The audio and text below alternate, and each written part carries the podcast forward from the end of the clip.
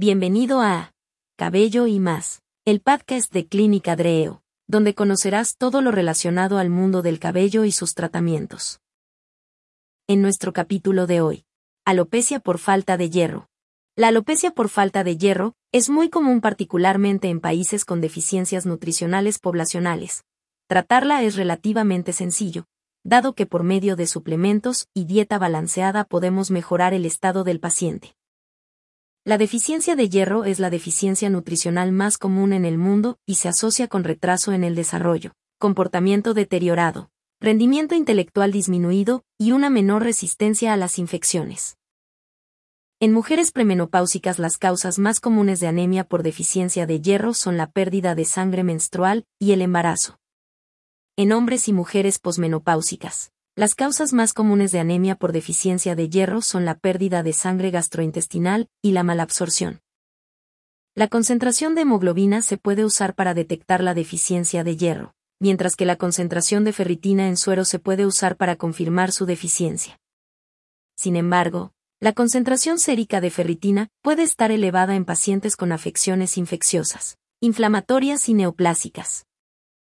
Pueden ser necesarias otras pruebas, como la concentración de protoporfirina de zinc y eritrocitos, la concentración de transferrina, la concentración de hierro en suero y la saturación de transferrina. Es muy importante identificar la causa de esta deficiencia.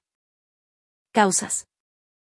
Si el paciente es hombre, mujer posmenopáusica, o tiene factores de riesgo de pérdida de sangre, entonces el paciente debe ser evaluado en busca de fuentes de pérdida de sangre, especialmente gastrointestinal, como por ejemplo, Cáncer de colon. Existen varios estudios han examinado la relación entre la deficiencia de hierro y la pérdida de cabello. Casi todos se han dirigido exclusivamente a mujeres, y se han centrado en la pérdida de cabello no cicatricial. Algunos sugieren que la deficiencia de este mineral puede estar relacionada con la alopecia areata, la alopecia androgenética, el efluvio telógeno y la pérdida difusa del cabello, mientras que otros no. Actualmente, no hay pruebas suficientes para recomendar la detección universal de la deficiencia de hierro en pacientes con pérdida de cabello.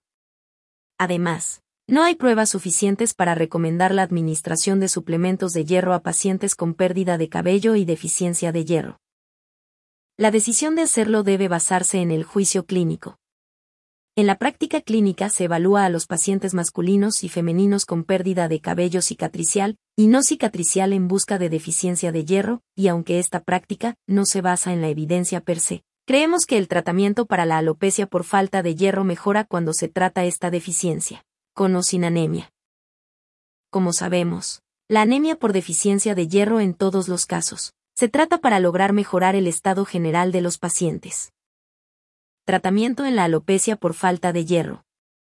El tratamiento de la deficiencia de hierro sin anemia es controvertido. El tratamiento de la anemia nutricional por deficiencia de hierro incluye una ingesta dietética adecuada y suplementos de hierro por vía oral. La suplementación excesiva de hierro puede causar una sobrecarga de hierro y debe evitarse, especialmente en pacientes de alto riesgo, como aquellos con hemocromatosis hereditaria.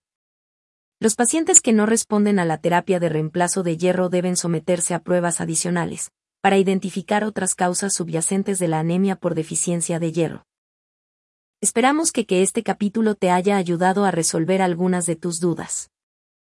Si quieres saber más del mundo del cabello y sus tratamientos, no te pierdas el siguiente episodio de Cabello y más, el podcast de Clínica Dreo. Hasta la próxima.